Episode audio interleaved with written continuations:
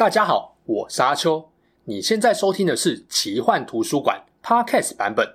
如果你想要观看有搭配精美图片与文字的影片，欢迎到 YouTube 上搜寻奇幻图书馆。诚挚邀请你订阅我们的频道哦。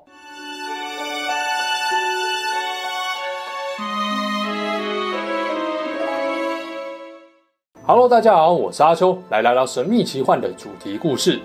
HBO 推出的《冰与火之歌》前传影集真的是广受好评。写这支影片脚本时，我刚看完最新的第五集，从第一季演到现在也过了一半。大致上，我对这个影集的评价还蛮高的。当然，这有个主因是《龙族前传》有原著小说打底，而且乔治·马丁对于前传影集的掌握度也比本传高。在没有背离原著故事太多、部分改编跟删减还算合理的情况下，我认为还蛮值得一看的。这集要跟大家聊影集的主轴——血龙狂舞，会拍成影集完全不让人意外，因为这段故事牵涉的权力斗争太曲折、太精彩了，完全不输给本传故事。更重要的是啊，代表奇幻元素的龙在这场内战中也有关键的戏份，而龙的大量死伤也影响了坦格利安家族由盛走衰的王朝命运。究竟是什么原因，让统治好不容易迈向黄金时代的坦格利安家族，会在中期的短短几年内就爆发了极为血腥惨烈的同族相残悲剧呢？又是谁该为这场惨剧负起主要的责任？如果你喜欢我聊《冰与火之歌》的系列故事，别忘了帮我订阅、按赞起来，推荐给身边的亲朋好友哦。前一支影片跟大家聊了坦格利安家族为何会入侵维斯特洛，铸造出铁王座，统治了将近三百年之久的原因。还没有看过的人可以点右上角的资讯卡看一下哦。伊耿一世虽然以龙征服了安达尔人跟先民居住的大陆，但要如何稳固瓦雷利亚人的统治，显然是一个严峻的问题。即使强如伊耿，也不得不做出妥协，让七大王国跟旗下的封地都保留自己原来的律法跟习俗。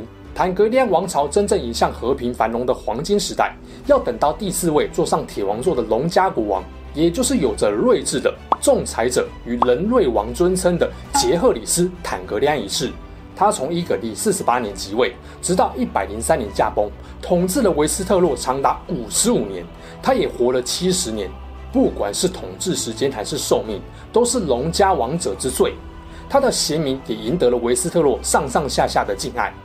就稳固王国的角度来看，贤君长寿是好事，但如果从继承的角度来看，可能就有不少问题需要解决。这意味着杰赫里斯可能得面临多次白发人送黑发人的窘境。先不论杰赫里斯悲痛的心情，更严重的问题是，如果长子这个继承人死了，该传位给谁呢？依据维斯特洛的继承权传统，父亲的爵位通常会由长子来继承。如果长子死了，就由长子的儿子来继承。假如说已经没有长子，才会轮到次子。简单来说，就是长子优先制。那女儿呢？没错，这就是问题所在。因为安达尔人的继承法则里面，对于女儿的顺位有模糊空间。按传统来说，女儿的顺位是高于兄弟，但低于长子以外的其他幼子。可是，如果真的碰到国王有女儿没有儿子，那选择传位给女儿会有什么问题呢？以坦格利安家族来说，就是当女儿嫁给了非同族的人，他们的儿子也就是下一任继承者，理论上就不会姓坦格利安。杰赫里斯就面临这个问题，他的长子伊蒙死了，而伊蒙只有一位独生女雷尼斯，没错，就是影集里面那位无冕女王。而且雷尼斯嫁给了潮头岛的统治者海蛇克利斯瓦列利安。他们的儿子兰尼诺就不信坦格利安啊，所以传位给雷尼斯，等于说直接把铁王座让给瓦列利安家族。国王就算觉得无所谓，龙家其他人也会举双手反对。杰赫里斯的做法就是立次子贝尔龙为继承人，瓦列利安家族当然就很不爽了。而这个决定也让杰赫里斯跟亚历山王后大吵一架。王后觉得老杰看不起女性，还没完哦。结果贝尔龙没几年后也比老爸先走一步，那接下来继承者要传给谁呢？如果这次再不传给自己的长孙女雷尼斯，和龙家有古老渊源与长期通婚交好的瓦列利安家族就要暴动了。不止如此，瓦列利安还是全国最富有、控有超强大海军的家族，一旦翻脸互殴，龙家绝对占不到便宜。为了避免直接得罪海蛇家，伊耿历一百零一年，杰赫里斯召集了全国领主来赫伦堡召开大议会，由大家一起投票选出王国的继承者。这边就是《龙族前传》影集的开头，主要投票对象是雷尼斯的长子兰尼诺以及贝尔龙的长子维赛利斯。结果维赛利斯的票大胜了对手，对，雷尼斯又再次被众人跳过。显示出啊，维斯特洛在继承传统这块是真的很轻视女性。为什么我要花这么多时间讲杰赫里斯选继承人的问题呢？因为继承问题正是日后导致血龙狂舞的主因。而一零一大议会的投票结果，不只显示出维斯特洛人根深蒂固的重男轻女观念，也是对铁王座未来的传位问题提供了可行的依循范例。一来是。有纷争，干脆就让全国的领主来投票表决。二来是无论如何，以纯正男性继承人的争议最少。一零一大议会的两年后，杰赫里斯驾崩，他的长孙坐上了铁王座，也就是《龙族前传》影集前半部的国王维赛利斯一世。接下来要讲的故事就跟影集有蛮大的关系了，有追影集的会很有感。不过我会以原著小说为主，来跟大家聊聊龙家王朝是如何走向血腥内战的。大家也可以对照一下影集跟原著有什么不同。这边我先破题，血龙狂舞的重要主因就是继任的维赛里斯一世也遇到了相同问题。但是当继承问题摆在维赛里斯眼前，他并没有依循祖父仁瑞王的做法，让这个王位继承的问题矛盾被激化了。以至于他驾崩时，两派都认为自己有资格称王的派系就拼死血战了。这么说，维赛里斯一世是一个昏君喽？倒也不是。一般来说啊，会认为他是一位幸运的国王，因为祖父遗留给他丰富的政治遗产，让他基本上不需要太费脑筋，就能够让龙家王朝顺利运行下去。而他如果真的想干大事，也不愁没有足够的资源。平心而论。维赛里斯一世的才能比起他祖父要平庸许多，但他也不笨，该有的政治敏感度他也是有的。维赛里斯二十六岁即位，他性情温和，喜爱欢笑，慷慨大方，深受贵族跟平民爱戴。简单来说，就是一位好好先生。他弟弟戴蒙在能力跟性格上就与他大相径庭了。戴蒙的武艺高强，十六岁就受封为骑士，还被祖父亲自授予龙家的族剑暗黑姐妹。可显然啊。戴蒙桀骜不驯跟自由奔放的个性，在政治的表现上就不太理想。尽管维赛里斯都快三十岁了，还没有儿子，也从来没有考虑过让弟弟继承他的王位。其实，在继位的前十年，他就已经娶了自己的表妹，一样有坦格利安血统的艾玛·艾琳。不过，他们历经了好几次流产，一子难求，只有女儿雷妮娜健康成长。所以，维赛里斯夫妇可以说把所有的爱都投入到宝贝女儿身上。惠腾雷妮娜也不是没有道理，因为她完全继承了瓦雷利亚人独有的美貌，智勇兼备，年仅七岁就成为御龙骑士。八岁时，老爸即位为王，他成为父亲的御前侍酒，举凡王国上下重要的场合，维赛里斯都会带着他出席亮相。从小就与权力核心为伍，再加上自己确实天资聪颖，雷妮拉也渐渐相信。一旦爸妈不幸都没有生出弟弟也没关系，至少还有他，他有足够的本事跟经验来应付政治事务。而光彩耀眼的雷尼拉也被传唱颂歌的歌手们赞美为王国之光。维塞里斯夫妇当然不会有了女儿就放弃拼儿子，好不容易即位了两年后，艾玛再产了，然而不幸降临。艾玛生下了儿子贝尔龙之后就死去，这位王朝继承者也只活了一天就夭折。爱妻的维塞里斯悲痛万分，根本没有心力去想继承人的问题。然而这种状况下，就算国王不急，底下的臣子也不可能不担心啊。王储一天没有确定，就为日后王朝的动乱多添了几分风险。否则啊，杰赫里斯也不用头痛召开一零一大议会来决定王储了。这当然一方面是因为他已经年老，随时有可能驾崩了。国王唯一的儿子夭折，王后也过世，坦格利安王朝出现了两个问题：第一，如果国王还想生儿子，谁能够成为下一任王后呢？这当然就让有野心的家族蠢蠢欲动。毕竟有机会能够让你的家族触及王位，挤入权力的核心，呼风唤雨，谁不想要呢？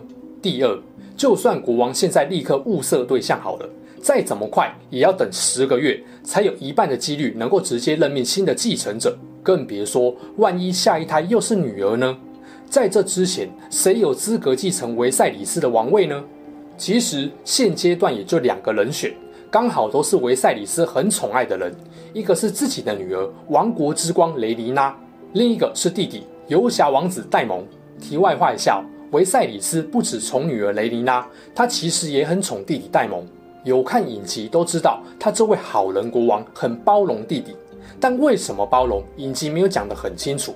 这主要有两个原因。第一个是他们兄弟本来感情就很要好，年少轻狂时两人可是一起玩遍了君临的声色场所哦。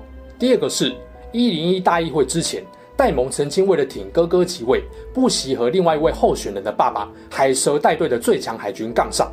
光是这点就值得让维赛里斯也力挺弟弟到底了。然而宠归宠，面对弟弟屡次跟他要求继承权，维赛里斯都拒绝了。除了他知道弟弟的性格不适合成为国王以外，也不免受到御前首相奥托海塔尔的影响。因为奥托在国王面前对戴蒙的批评从来不留情，甚至认为他不按牌理出牌的性格是国家的乱源。奥托为什么对戴蒙很有意见？根据红宝弄成蘑菇的说法，是因为戴蒙夺走了他女儿的初夜。不过真相如何一直是个谜。蘑菇这个人的可信度很有问题。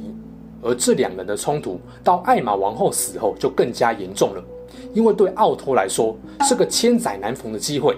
如果能够让自己的女儿成为新王后，来自旧镇的海塔尔家族就不可一世了。在这种状况下，如果国王要在两个人当中挑一个人作为王储，奥托肯定是全力支持雷尼拉的。奥托当然不是真心支持雷尼拉，这么做只是为了排除戴蒙的继承权。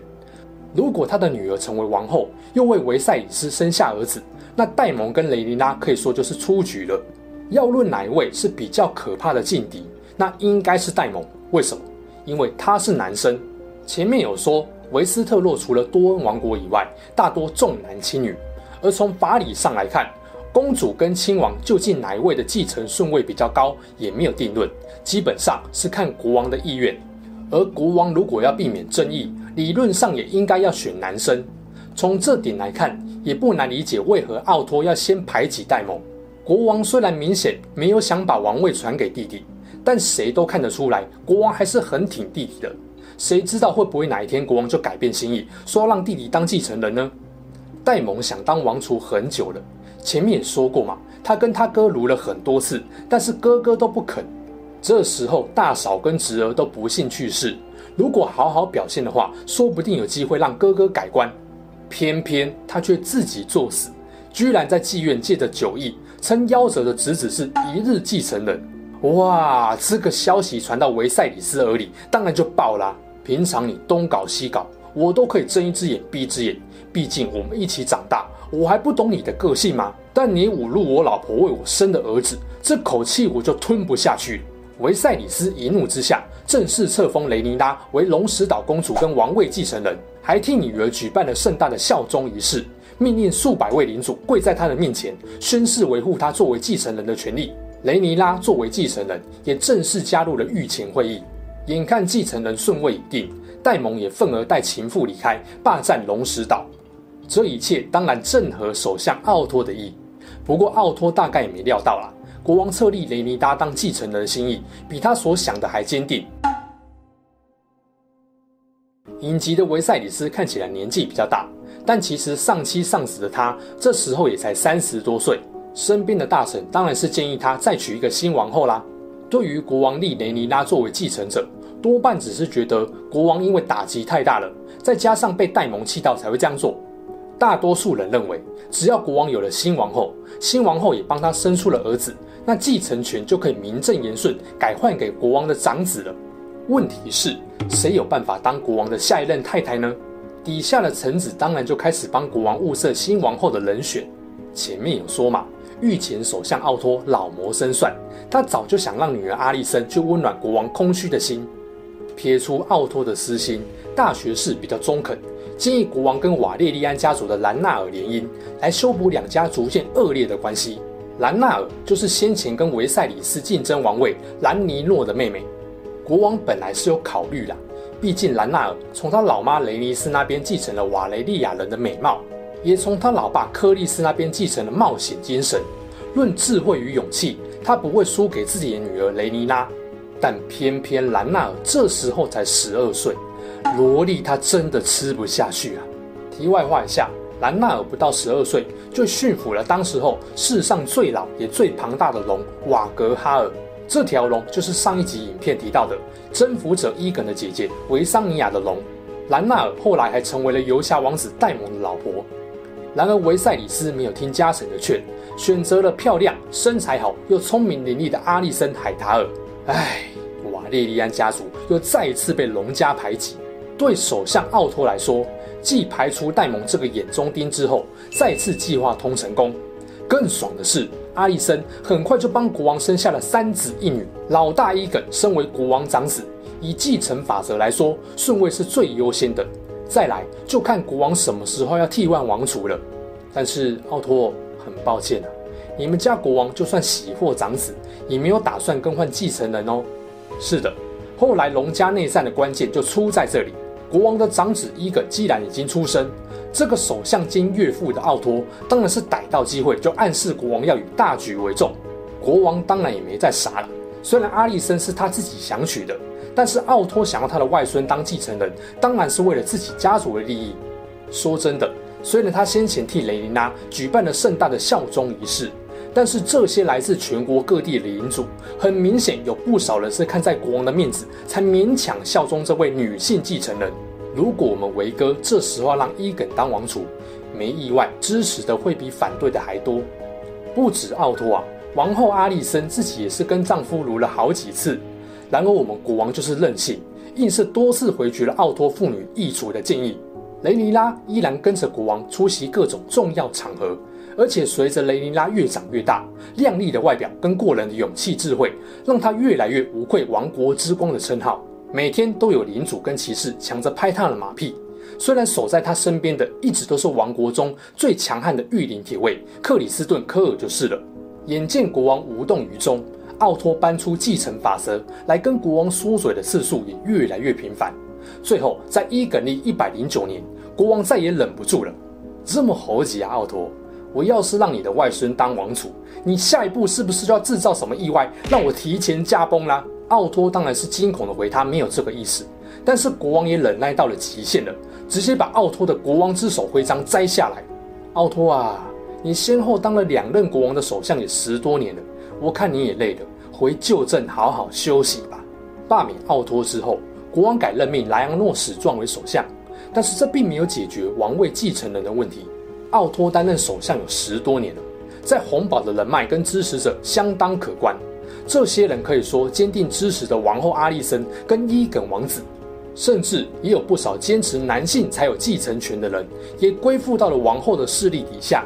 但公主也不是省油的灯，被册封为龙石岛公主已经数年，国王一直坚定维护她的继承权。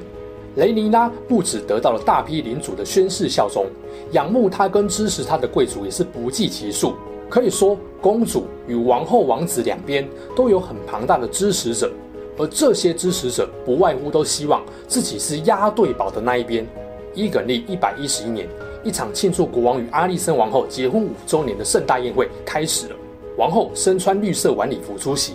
雷尼拉公主则身穿坦格利安家族传统的黑红色礼服，大抢了王后的风头。从此之后，这两派势力就各自自称为绿党跟黑党。这边影集做了一些改编，改成是在公主与瓦列利安家族联姻的婚宴上，由王后硬抢公主新娘的风头。关于雷尼拉跟阿丽森的关系，影集做了比较戏剧性的调整，把这两人改成了年纪相仿、从小一起长大的好闺蜜。也因为本来关系很好，所以后来两边彻底决裂时，强烈的反差感就出来了。影集这种昔日好朋友，今日死对头的改编，我还蛮喜欢的。而在原著中就没有闺蜜的设定，阿丽森比雷妮娜大了约十岁，本来关系也不差，但就没有什么交集。共同的部分就是两边后来确实决裂了。所谓的血龙狂舞，就是一场龙家两派人马为了争夺王位继承权所引发的残酷内斗。这两派人马分别就是王后阿丽森与王子伊耿的绿党，还有公主雷妮拉的黑党势力。绿党跟黑党的对立，早在国王生前时就已经展开，越演越烈。到后来已经明显到，国王都知道两边快要互殴了，努力通过礼物、金钱、宴会来缓和双方剑拔弩张的情绪，但是效果很有限啊。果不其然，维塞里斯一驾崩，绿党马上就出手，封锁了国王驾崩的消息，无视国王的王储选择，直接让伊耿坐上了铁王座，正式开启了血龙狂舞。有些人会以为阿丽森跟雷妮拉的交恶是造成血龙狂舞的原因，实际上并非如此。他们的交恶程度主要是影响了内战的严重程度。你仔细想想会发现，即使他们没有交恶，只要国王坚持雷妮拉的继承权，再加上他也有了儿子，那这场谁是真正且合法的继承人之争就必然会发生。影集里，奥托的首相位置被拔，离开军营之前，对阿丽森讲的那段话就是这个意思。奥托对女儿说：“时候到了，阿丽森，你不是准备让伊耿统治，就是准备紧紧抓着雷妮拉，祈求他大发慈悲啊！”在影集里面，阿丽森不想让儿子去抢闺蜜公主的王储位置，但奥托知道不可能。眼下的局势就是，即使你不想争。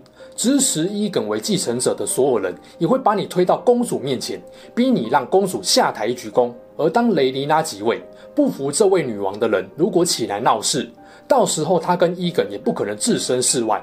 也就是说，当阿丽森生下伊耿的那一刻起，他就已经站在这场王室继承内斗的舞台中间，想走也走不掉了。另外，最值得探讨的一个问题就是，国王为什么这么坚持雷妮拉当继承人呢？一般来说，只有膝下无子的状况才会考虑让女儿接班。但维赛里斯都已经有伊耿这位长子了，而且他自己的王位就是靠着一零一大议会默认幼子大于长女的继承顺位才当选的。这基本上是除了不受铁王座管辖的多恩以外，所有王国贵族都默认的潜规则。所以维赛里斯不把王储位置转给伊耿，其实是很奇怪的事情。小说并没有明确说明维赛里斯的想法，但我们还是可以做几点可能的推论。第一，维赛里斯是一个专情的人，他把艾玛当成是毕生挚爱，觉得自己对不起因为生产而死去的艾玛，他把这个遗憾跟补偿心态全部转化到了他跟艾玛的女儿雷妮拉身上，所以要把自己能够留给女儿最好的东西，也就是王位留给她。第二，雷妮拉确实各方面都很优秀。